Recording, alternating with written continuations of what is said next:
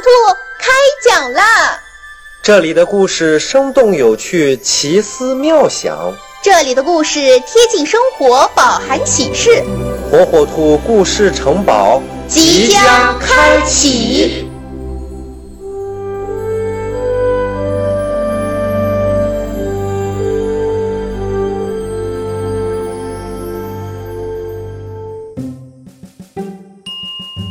小朋友们，大家好，我是火火兔。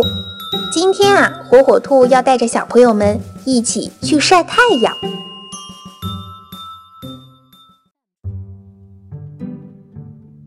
火火兔可喜欢阳光了。春天来了，火火兔去森林里采蘑菇。它把新鲜的蘑菇都穿起来，放在太阳底下晒晒，做成蘑菇干，煮汤时放几个。味道可鲜美了。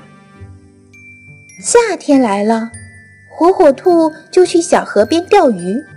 它把小鱼挂起来，放在太阳底下晒一晒，做成小鱼干送给小猫咪。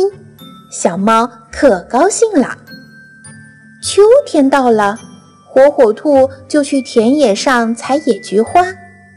它把一朵朵白色的野菊花放在太阳底下晒一晒，做成菊花茶。泡出来香喷喷的，小动物们都说好喝。而冬天到了的时候，外面很冷很冷，火火兔就更喜欢阳光啦。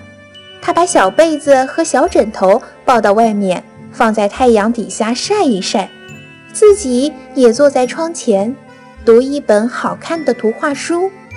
太阳晒呀晒呀。